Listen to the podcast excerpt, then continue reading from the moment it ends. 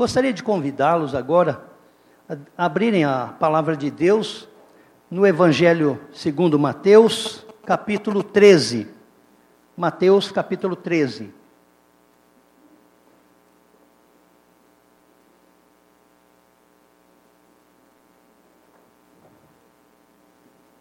Mateus capítulo 13, nós vamos ler. Depois, irmãos, podem ler todo o texto em casa, mas eu gostaria de ler do versículo 3 a 8, depois do 18 a 23.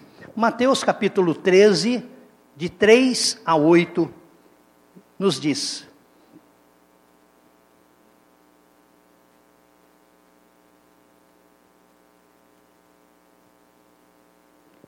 E de muitas coisas lhes falou por parábolas e dizia: Eis que o semeador saiu a semear, e ao semear, uma parte caiu à beira do caminho, e vindo as aves a comeram. Outra parte caiu em solo rochoso, onde a terra era pouca e logo nasceu, visto não ser profunda a terra. Saindo, porém, o sol a queimou, e porque não tinha raiz, secou-se. Outra caiu entre os espinhos, e os espinhos cresceram e a sufocaram. Outra, enfim, caiu em boa terra e deu fruto, a cem, a sessenta e a trinta por um. 18. Atendei vós, vós, pois, a parábola do semeador.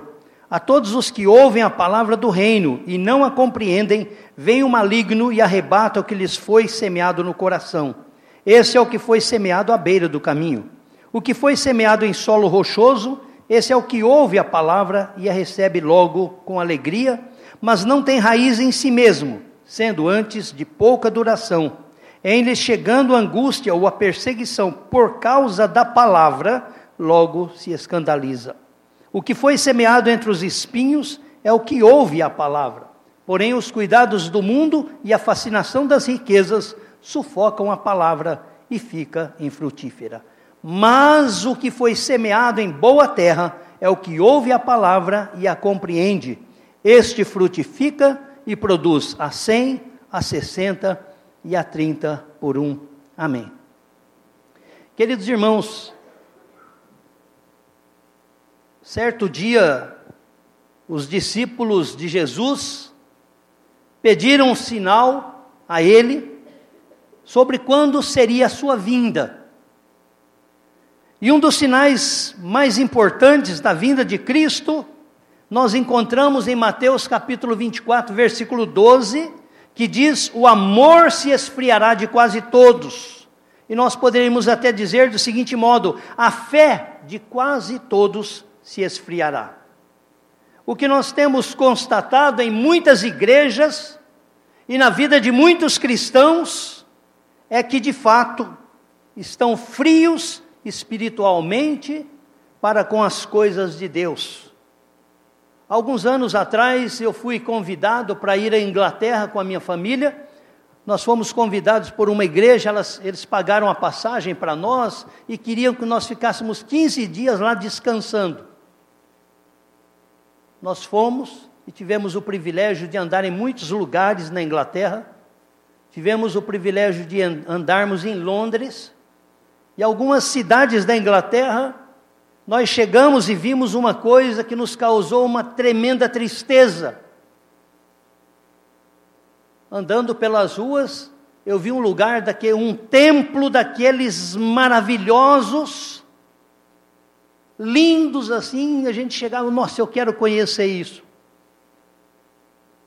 Mas quando estávamos chegando lá, tinha do lado dele de cima embaixo uma faixa escrita Here is not a church.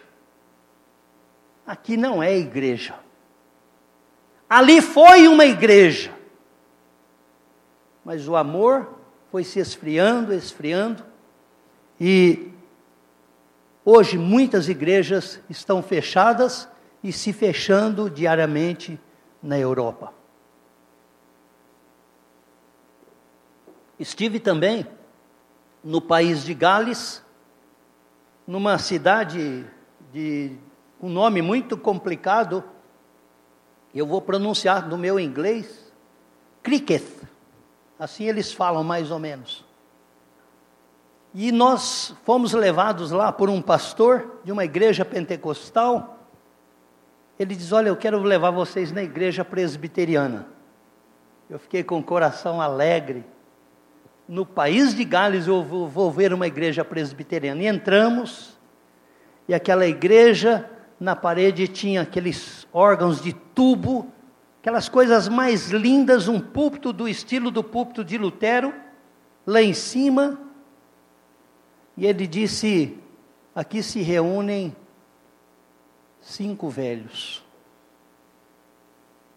cinco homens idosos, eles se reúnem no domingo, leiam, leem alguma coisa da Bíblia, eles não têm pastor, eles leem alguma coisa, cantam um hino, tem uma pessoa que vem lá e, e durante o culto toca para eles, eles pagam para aquela pessoa, depois aquela pessoa vai embora porque ela não é cristã. Ela apenas toca piano. Ele diz aqui se reúnem cinco, o culto deles, eles são cinco. Mas tem também os galegos, são presbiterianos, mas eles querem o culto na língua deles. Eles são quinze.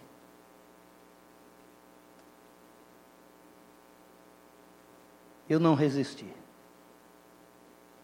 chorei. O berço do cristianismo, do presbiterianismo, a Europa que mandou tantos missionários, hoje precisa de muitos missionários. O amor se esfriou. Quando nós voltamos aqui para esse texto da palavra de Deus, na parábola do semeador, nós vemos aqui Jesus como semeador, a semente e a mensagem ou o evangelho, e as sementes lançadas pelo semeador, caem em quatro tipos de solos diferentes, que representam quatro tipos de experiência de, de, de, com Deus, quatro tipos de fé. E sobre isso eu gostaria de falar e deixar para você, para cada um de vocês, meditarem que tipo de fé é a minha. Quatro tipos de fé. Primeiramente, quando nós olhamos no versículo 4, ele diz: E ao semear, uma parte caiu à beira do caminho, e vindo as aves a comeram. No versículo 19, diz: A todos os que ouvem a palavra do reino e não a compreendem, vem o maligno e arrebata o que lhes foi semeado no coração. Este é o que foi semeado à beira do caminho. Eu quero chamar esta fé de uma fé inconstante. A semente cai à beira do caminho e logo é comida pelas aves. Ela não cresce, ela não germina. Jesus compara essa situação aqui a do homem que ouve a palavra de Deus, porém não consegue viver a palavra de Deus. Então o maligno vem e tira aquela fé que está no íntimo dessa pessoa nós vamos chamar e considerar a situação da semente que cai à beira do caminho como a fé inconstante. A fé inconstante, ela abandona o homem nas horas mais importantes da sua vida. Até alguns discípulos de Jesus foram inconstantes. Quando Jesus é preso lá no Getsemane, a Bíblia diz em Mateus 25, 56 que muitos o abandonaram e fugiram. Dias antes, estava lá na mesa Pedro e com os demais. E Jesus diz: Pedro, o diabo quer dar uma peneirada em você. Mas eu vou orar. Mas olha, Pedro, você vai me negar. Não uma vez. Três vezes você vai, vai dizer que não me conhece. E Pedro, a gente conhece aquele estilo de crente que diz: Eu não. E Pedro foi além disse: Ainda que todos te negarem, eu jamais. Interessante que Jesus não ficou discutindo com ele, não, você vai me negar. Não, não vou negar, vai me, não vai negar. Não, Jesus disse: Você vai me negar três vezes. E Pedro nega Jesus. A fé de Pedro foi atingida pela inconstância. Pedro era o tipo das ondas do mar, o mar aqui do Brasil, porque o da Romênia não tem ondas a não ser quando está com ventania. Aquela onda que vem, vem e joga para lá e volta, uma hora ele está lá em cima, outra hora ele está lá embaixo, é o crente que, uma hora ele é crente de tudo, outra hora ele não é crente de nada, enfim. Nós precisamos lembrar, irmãos, que a fé inconstante é também aquela que é enganada por todo o vento de doutrinas.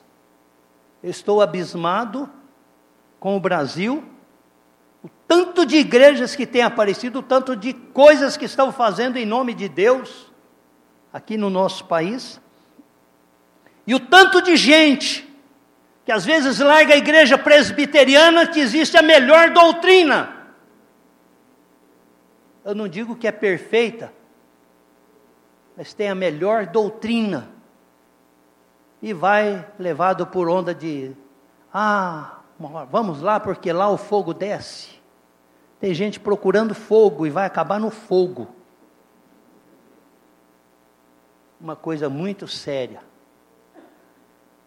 E Paulo diz que nós temos que conhecer a palavra de Deus para que não mais sejamos como meninos agitados de um lado para o outro e levados ao redor por todo o vento de doutrina, pela artimanha dos homens, pela astúcia com que conduzem ao erro. Eu ontem estava vendo, recebi uma mensagem, estava vendo uma tal de apóstola Sol, se eu não me engano. Sol, pensei, será que é Sol de Solange? Não sei se é ou não é. Mas aquela mulher começou a falar tanta coisa. Fazer banho de sal, de não sei o que, que vai tirar todos os encostos da vida inteira, porque, meu Deus. E tem gente que vai atrás dessas coisas. A fé inconstante é o elemento que faz com que um cristão fique de uma de um dia assim para o outro desanimado com a igreja, desanimado com o próprio Deus, ou que comece um trabalho e não termine. O apóstolo Tiago disse uma coisa bem interessante sobre esse tipo de crente. Não suponha esse homem que alcançará do Senhor alguma coisa, homem de ânimo dobre e inconstante em todos os seus caminhos. Sabe por que, que o meu versículo especial que todo mundo que é do meu tempo aí sabe? Será que ainda sabe mesmo? Quem ainda lembra qual é o meu versículo? Como? Não é Malaquias, não. É Josué 1,8. Tá bom, eu perdoo vocês. Não cesses de falar desse livro da lei antes medita nele dia e noite para fazer segundo a tudo quanto nele está escrito, então farás prosperar o teu caminho e serás bem-sucedido. Se você ler a Bíblia, você não vai ser levado por vento de doutrina, se você meditar na palavra de Deus, mas o problema, eu já preguei aqui uma vez, é, aqui quase apanhei.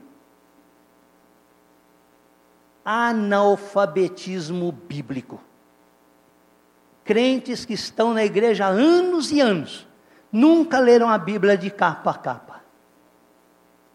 Irmãos, eu tenho feito um pacto com Deus já há alguns anos. Se isso for glória minha, Deus vai me dar uma chibatada.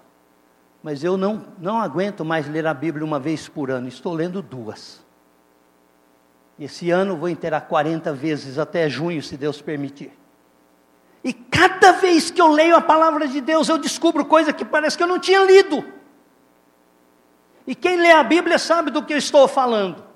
Às vezes uma vírgula faz uma diferença. E a gente passa, quanto mais nós lemos a Bíblia, mais eu creio, eu sei, como diz Paulo, eu sei em quem eu tenho crido. Fé inconstante. Em segundo lugar, versículos 5 e 6. Outra parte caiu em solo rochoso, onde a terra era pouca, e logo nasceu, visto não ser profunda a terra. Saindo, porém, o sol a queimou, e porque não tinha raiz, secou-se. 20 e 21.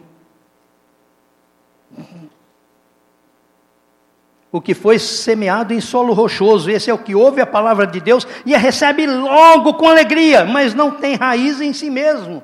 Sendo antes de pouca duração e lhe chegando angústia e perseguição por causa da palavra, logo se escandaliza.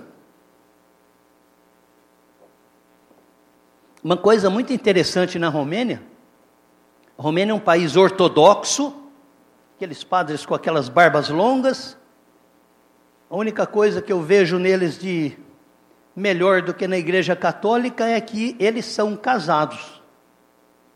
Bom, o resto é a mesma coisa. 87% ortodoxo, 6% católico e evangélicos 3%. E nesses 3% estão incluídos adventistas e testemunhas de Jeová. Eles consideram como crentes. Quando alguém se converte, ela sabe o que vai acontecer. Ela vai perder a sua família, ela vai perder os seus amigos. Então, quando alguém se converte, ele sabe o preço que ele vai pagar. Mas sabe que nós temos um Deus maravilhoso, que às vezes a pessoa paga esse preço e depois devagarzinho as coisas começam a virar e a família inteira se converte a Jesus. Isso é maravilhoso. Mas a fé superficial, essa semente lançada sobre o solo rochoso, ela não se aprofunda, as suas raízes não penetram na terra. Se ela crescer, um vento forte pode destruí-la ou derrubá-la, porque as raízes são artificiais, são superficiais. Essa é a situação da pessoa que é, ouve a palavra de Deus, se empolga, começa a vir à igreja, e caso esse cristão não tenha preocupação de aprofundar o seu conhecimento de Deus, estudando a palavra de Deus, indo à escola dominical, ele desenvolverá, desenvolverá uma fé superficial. E diante de uma crise difícil, esse cristão começará a ter crises espirituais, duvidará de Deus e provavelmente poderá se afastar da comunhão do corpo. A fé superficial é a fé impulsionada pelas emoções.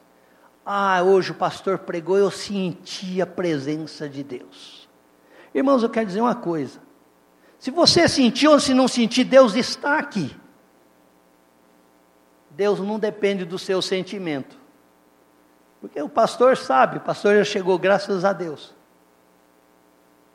A gente é pastor, vai lá na porta, um diz, pastor, que mensagem maravilhosa. Vem o outro diz, ah, pastor, hoje o senhor não está com nada, hein? Picou o fumo. Cada coração é diferente. Nós não podemos nos basear pelas nossas emoções porque hoje eu estou lá em cima, amanhã eu estou lá embaixo. Essa fé é superficial. É preocupante a situação de cristãos que vivem à procura de profetas ou de profetisas ou de experiências que atingem apenas suas emoções. Uma verdadeira experiência com Deus deve atingir as nossas convicções. Por isso eu gosto muito daquele texto de Paulo. Eu sei em quem eu tenho crido.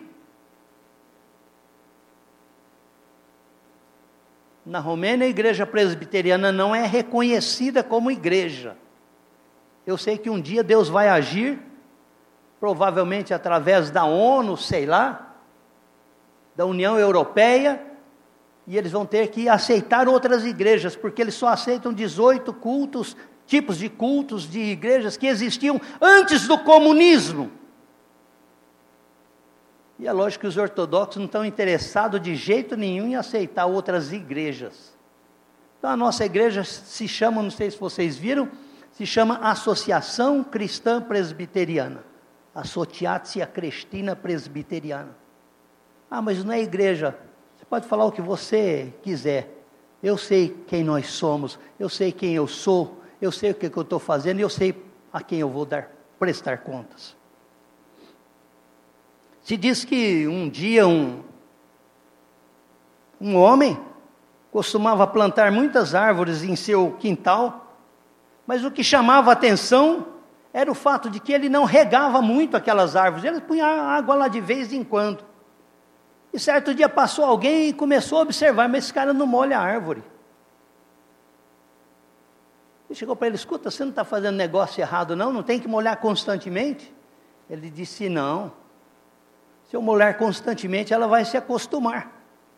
Se eu não molhar, as raízes vão crescer para baixo procurando água. E elas vão ficar fortes.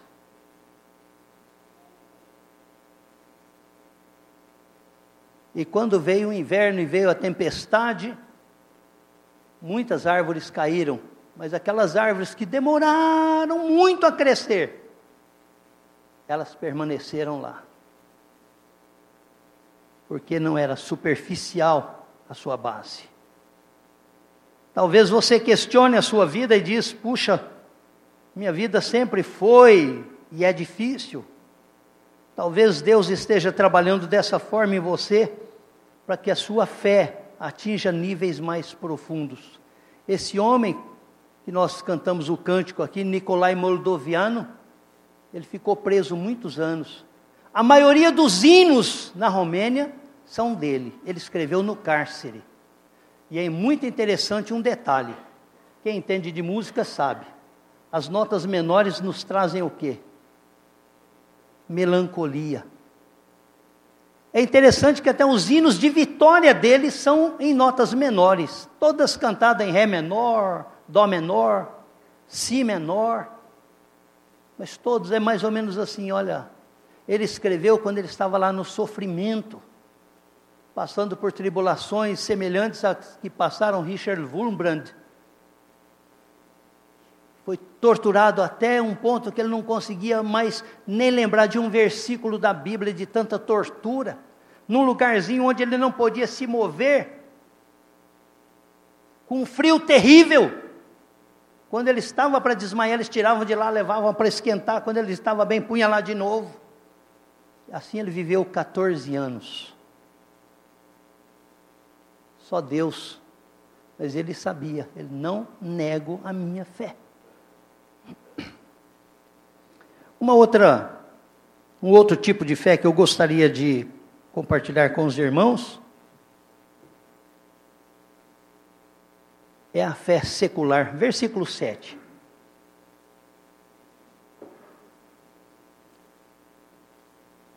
Versículo 7 diz assim: Outra caiu entre os espinhos, e os espinhos cresceram e a sufocaram. Versículo 22. O que foi semeado entre os espinhos é o que ouve a palavra, porém os cuidados do mundo e a fascinação das riquezas sufocam a palavra e fica infrutífera.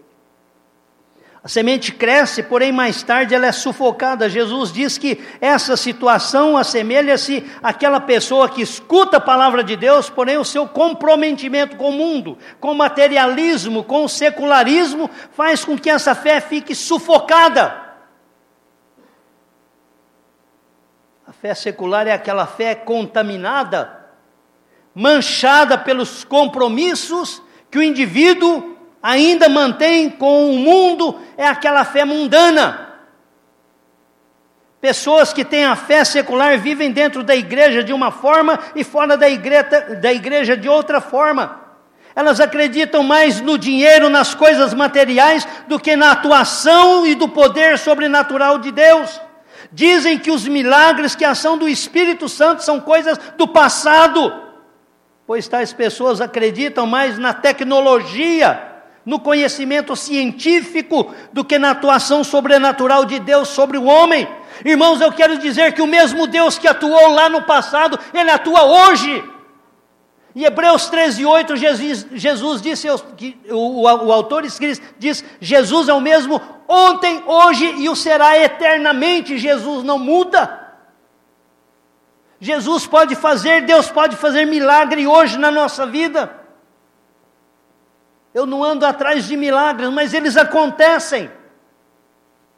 E se nós temos comunhão com Deus, milagres acontecem. Porque o nosso Deus é aquele Deus que eu sempre digo, a matemática de Deus é muito interessante. Quando a gente pensa em dízimo, a gente pensa 100 menos 10, 90. Mas na matemática de Deus não é não. 100 menos 10 é bênção sem medida.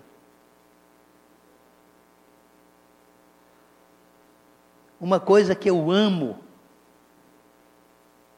É, quando vem as ofertas, eu tiro o dinheiro do banco, dou na mão da Solange, eu não gosto de ficar com dinheiro na mão, eu dou para ela, ela que administra tudo. Isso é o que nós escolhemos fazer, não quer dizer que a mulher vai ter que falar para o marido, ó, oh, pastor faz, tem que fazer também. Não estou dizendo isso não, eu escolhi isso, eu não gosto de ficar com dinheiro na mão. Gosto de ter alguns trocados no bolso para alguma emergência. Mas a primeira coisa que eu pergunto, ela fala: Você está perguntando de novo isso? Quando eu tiro o dinheiro, vamos fazer as contas, já tirou o dízimo? Ela sabe, nem precisa falar, porque ela tem o mesmo pensamento. Eu quero ser abençoado, e um dos meios pelos quais Deus nos abençoa é a nossa fidelidade em devolver a Ele 10% do que na realidade tudo é dele. Salmo 24, 1. A fé secular aí faz as pessoas colocarem questões profissionais e materiais acima do dever que estas têm para com Deus e com a igreja. Produz no ser humano uma atração pelas riquezas, pelo poder, gera pessoas que nunca estão satisfeitas com aquilo que têm, faz com que o homem ame mais o mundo do que a Deus. Portanto, a fé secularizada é comprometida com o mundo e afasta o homem de Deus. E tem uma palavra muito séria para você em 1 de João 2,15. Ele diz, irmãos, filhinhos, não ameis o mundo nem as coisas que há no mundo. Se alguém amar o mundo, o amor do Pai não está nele. Ele não está dizendo que nós não podemos ter riquezas, ele não está dizendo que nós não podemos ter coisas do mundo. Uma das coisas que a gente faz lá, que a irmã estava falando, eu pedi a Deus uma coisa, Senhor, eu quero um carro grande. E Deus me deu um carro grande. Tá bom, vou pagar em cinco anos, estou pagando, falta dois ainda. Mas é um carro grande, um carro romeno, carro nacional, o mais barato, mas carro bom. Ele é igualzinho esse tal de Spin que tem aqui no Brasil. Sete lugares. Motor 1.5, diesel. 17 quilômetros com litro. É uma bênção. Eu pego os irmãos, se precisa, levo lá em Constância, que não é tão longe, é 40 quilômetros, tem que ir no hospital, vamos. Chega missionários, vamos lá em Bucareste buscar, são quase 300 quilômetros, mas é uma delícia. Ah, tem que, o irmão lá está precisando carregar umas telhas, tira o banco de trás, põe telha e vamos lá. Isso é coisa material. Uma coisa que Deus nos deu para usar e usamos. Nós não podemos amar as riquezas. Porque Paulo diz: o amor às riquezas, ao dinheiro, é a raiz de todos os males. Nós temos visto aí pessoas e mais pessoas, idosos, gente nova, sendo enganada por charlatões cristãos, entre aspas. Você tem que dar o seu dízimo pela fé. Se você quer ganhar 10 mil por mês, então traz seu dízimo de 10 mil. Aí você vai, faz empréstimo no banco. Está cheio de. Vocês sabem mais do que eu, estou fora. Só 16 anos. Mas eu quero que vocês saibam de uma coisa: estou mais por dentro que muito brasileiro. Uma hora por dia eu me dedico a ver o que, que está acontecendo no Brasil, isso de manhã. Todo dia eu entro para saber o que, que está acontecendo nesse nosso amado Brasil. Tudo que vocês imaginarem, eu sei também, do que está acontecendo por aí. Mateus 9, 20, 19, 21, Jesus testa um jovem rico que desejava ser o seu discípulo, ele disse: Senhor, o que eu tenho que fazer para herdar a vida eterna? Eu imagino se nós chegarmos num médico, temos aqui o doutor Gandolfo, quero até conversar com ele se ele estiver por aqui, eu não ouvi ainda, mas eu acho que está. Estou com um probleminha que depois eu quero perguntar para ele. Eu sei que não é a área dele, mas ele é médico. E se eu falar, você tem que fazer tal coisa, eu vou fazer. Mas esse homem chega aqui e pergunta para Jesus: o que eu tenho que fazer? Jesus falou: vamos fazer um teste com esse camarada. Então, olha, você faz o seguinte: se você quer ser perfeito, vai e vende tudo que você tem, dá para os pobres e você terá um tesouro no céu. Aí então você vem e segue-me. Mas o versículo 22 diz que o jovem saindo, ouvindo esta palavra, retirou-se triste, porque possuía muitas propriedades. E eu creio que muitas propriedades possuíam esse jovem. Era tudo inverso. Porque nós podemos ter riquezas, mas nós não podemos deixar a riqueza nos dominar. Eu fico pensando naquele cara lá da, do laptop com aquela maçãzinha, né? Esqueci como é que chama aquilo. Steve Jobs. Cara podre de rico. Não sei se vocês viram o depoimento dele nos últimos dias da vida dele tanto dinheiro. E ele não pôde fazer nada. Se ele tivesse, se ele fosse um servo de Deus, ele teria feito tudo diferente. Um servo de Deus de verdade. Vai morrer, nós temos visto coisas terríveis, para mim é terrível quando alguém que não tem nenhum descendente morre e larga tudo para os gatos. Larga tudo para um gato, ou larga tudo para um cachorro, ou como a Brigitte Bardot lá para a fundação dela que cuida dos gatos, e milhões e milhões de crianças morrendo de fome no mundo, e os homens preocupados com os gatos. Para terminar, irmãos, não pode ser tudo negativo, eu gosto de deixar sempre o positivo por último. Versículo 8 diz assim: Outra, enfim, enfim, caiu em boa terra e deu fruto, 100%, 60%, 30%. E o versículo 22 também, ele diz o que foi semeado, 23, mas o que foi semeado em boa terra é o que ouve a palavra e a compreende. Esse frutifica e produz a 100, a 60 e a 30 por um. Cada árvore produz diferente. Nós temos um terreninho também lá, perto da construção. Terreninho de 500 metros.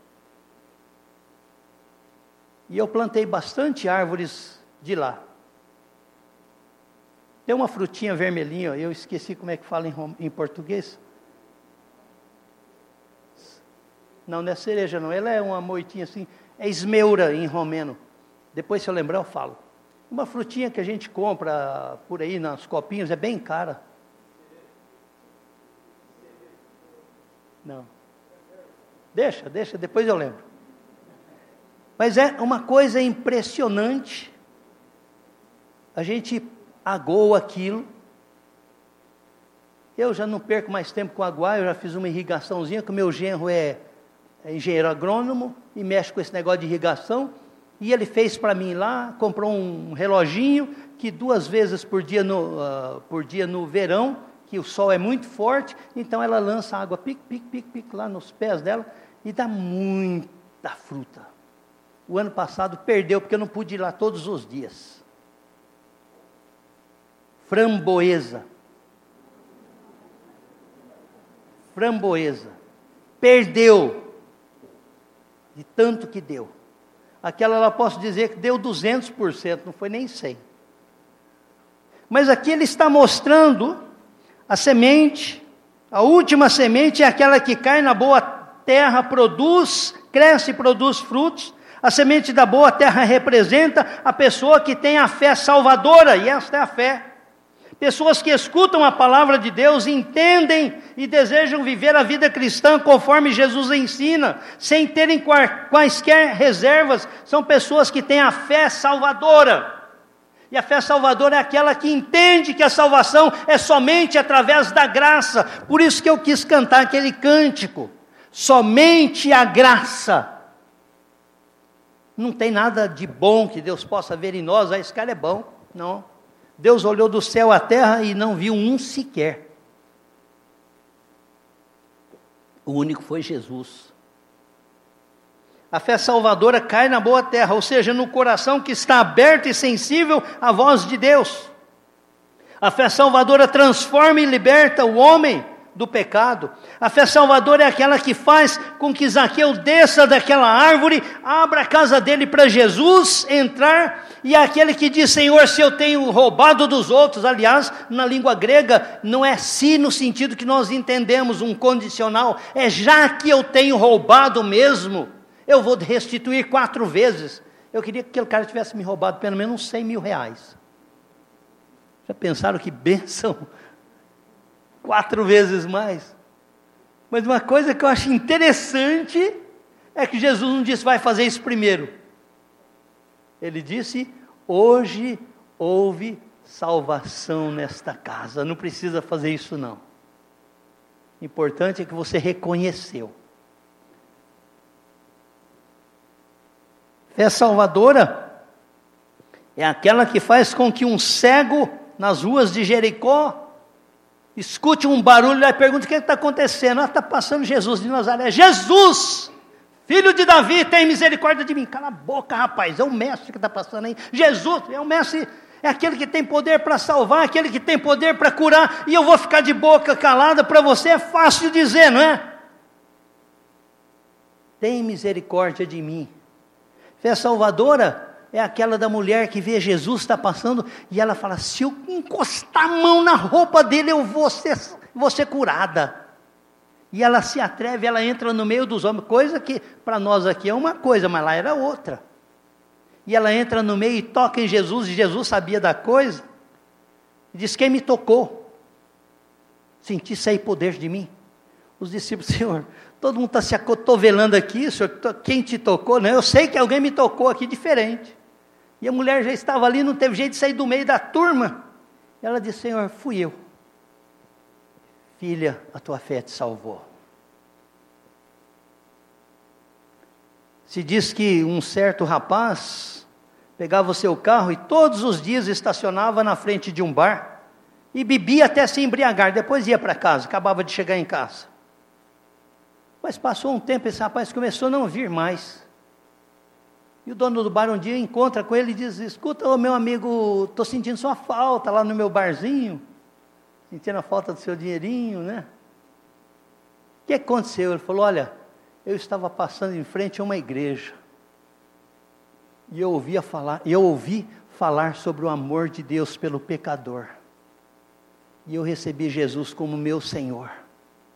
Agora eu sinto muito te dizer, mas meu carro só estaciona lá na igreja, porque ele me libertou. Isso é fé salvadora. Irmãos, para terminar, conta-se que um filósofo realizou uma viagem, mas para chegar ao seu destino ele deveria cruzar um rio grande e caudaloso numa velha canoa. E durante o trajeto ele começou a conversar com o barqueiro e lhe perguntou: Amigo, você conhece geografia? Ele disse: Não, não, senhor. Eu nunca fui à escola. Ele disse: Se você não conhece geografia, pelo menos um quarto da sua vida você perdeu.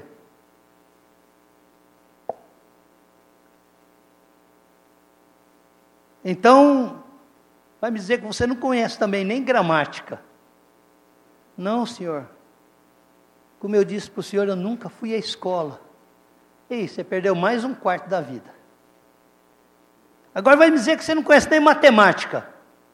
Não, senhor, não conheço matemática, eu nunca fui à escola. E nessa discussão, o coitado do homem que estava remando ali, teve que ficar conversando com o outro, não percebeu que tinha uma pedra na frente e bateu a canoa velha na pedra e começou a afundar.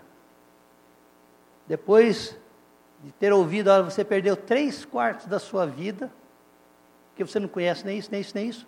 Ele, falou, ele virou para o filósofo, senhor, deixa eu fazer só uma pergunta, o senhor sabe nadar? Ele disse, não. Eu falei, então o senhor perdeu toda a sua vida, porque eu não posso te salvar agora. Moral, não importa quanto conhecimento nós temos, quantos bens nós possuímos, ou quanto nós sabemos de teologia, de filosofia, enfim, se nós não sabemos nadar na hora de cruzar o rio da eternidade, estamos perdidos. Saber nadar em um rio agitado é tão essencial como ter a vida eterna para não ser condenado ao inferno. E para atravessar esse rio, que muitos irmãos nossos já foram, minha prima Lenina foi essa semana. Ela foi no barco de Jesus. Só existe este caminho certo. Eu gostaria só de terminar fazendo essa pergunta: que tipo de solo é o teu coração? Uma hora você está lá em cima, outra hora embaixo, ou sempre e sempre com Jesus? Vocês já observaram as tartarugas? Elas andam devagar, devagar, mas andam para frente. Gostaria que pensasse cada um nessa noite sobre isso. E diz, Senhor, eu quero que o Senhor entre no meu coração. Eu quero que o Senhor faça morada aqui. Eu quero que o Senhor seja o meu Senhor. Não importa o que vai acontecer. Como eu disse, na Romênia, as pessoas, quando aceitam a Jesus, elas aceitam de verdade. Lá a gente não ouve falar de, de crente que vai em discoteca, lá no crente que bebe, essas coisas que vocês sabem que estão acontecendo por aqui.